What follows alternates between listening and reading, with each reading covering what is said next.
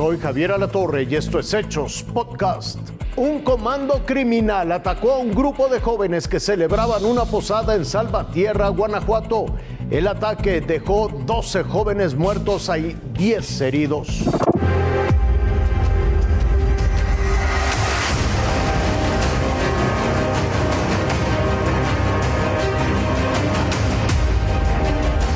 Cerrada y llena de silencio, así luce la ex hacienda de San José del Carmen en Salvatierra. La noche del sábado se celebraba una posada organizada por jóvenes. Durante la madrugada del domingo, 12 fueron asesinados por hombres armados, otros 11 resultaron heridos. Pobladores alcanzaron a escuchar las ráfagas durante la madrugada. Pues sí es común que renten la, la hacienda. Sí, sí, sí, es común. Sí, pues para, para eventos sociales así, como 15 años. En la noche sí, pues a 3, 4, 5 kilómetros, ya de la madrugada, todo silencio. ¿Cómo quiero pues son las 3? 3, 4 La Secretaría de Salud de Guanajuato confirmó a TV Azteca que 10 jóvenes se mantienen hospitalizados. Se trata de 6 hombres y 4 mujeres. Se detalló que las lesiones no ponen en riesgo su vida. El presidente municipal de Salvatierra informó en rueda de prensa que conocía a las víctimas y sostuvo que eran buenos jóvenes. Conocía a muchos de los jóvenes y sé que eran jóvenes buenos y es la indignación, la tristeza y el, y el dolor que hoy tenemos. Entre las víctimas se encuentra Talía. Ella fue la reina de las fiestas de la Candelaria 2017. La coronación de Su Majestad Talía Primera será la representante de la Feria de la Candelaria 2017 en Salvatierra. También se identificó a Héctor, el joven menor de edad, fue despedido por su madre a través de las redes sociales.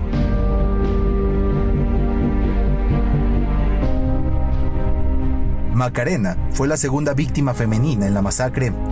Emiliano fue otro de los jóvenes que murieron. Era estudiante de Ingeniería en Mecatrónica del Tecnológico Nacional de México en Celaya. La institución emitió una esquela. Hasta ahora, ninguna autoridad ha reportado alguna persona detenida por la muerte de los 12 jóvenes y las lesiones en 11 más. En la Cámara, Mauricio Becerra, René Funes, Fuerza Informativa Azteca. Va en aumento la presión para que Israel y el grupo terrorista Hamas alcancen un nuevo cese al fuego y liberen a más rehenes. Ya son más de dos meses de guerra en la franja de Gaza, 19 mil muertos y 129 rehenes en manos de Hamas que esperan ser liberados. La organización terrorista difundió estas imágenes. Son tres secuestrados de 79, 80 y 84 años de edad que piden a Israel no los abandone y que negocie su liberación a cualquier precio. Para Israel, esto no es más que una muestra de la crueldad de esta organización. Otra prueba es el testimonio que dio a 60 minutos de la CBS Yaden Romangat, que pudo contar lo que vivió tras ser secuestrada el fatídico 7 de octubre. I played dead, but holding my breath was next to impossible. So they said, No, she's not dead. There's no blood. So pick her up. And they grabbed my arms and started dragging me on the ground towards back to the car. I was in pajamas and my clothes tried to uh, swipe off my body. No fue violada, pero estuvo secuestrada en la franja de Gaza, siendo vigilada las 24 horas del día. 54 días después fue liberada.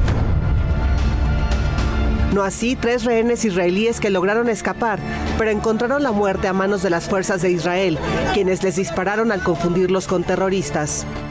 והוא רחום יכפר עוון ולא ישחית, והרבה להשיב אפו, ולא יאיר כל חמתו, וכיפר אדמתו עמו. Israel informó el hallazgo de varios mensajes que estos rehenes habían escrito en llamados de auxilio con restos de comida. El pueblo israelí presiona a su gobierno para que busque la manera de liberar a los rehenes, al tiempo que la comunidad internacional exige un cese al fuego para evitar más muertes de civiles. Amada Castañón, Fuerza Informativa Azteca.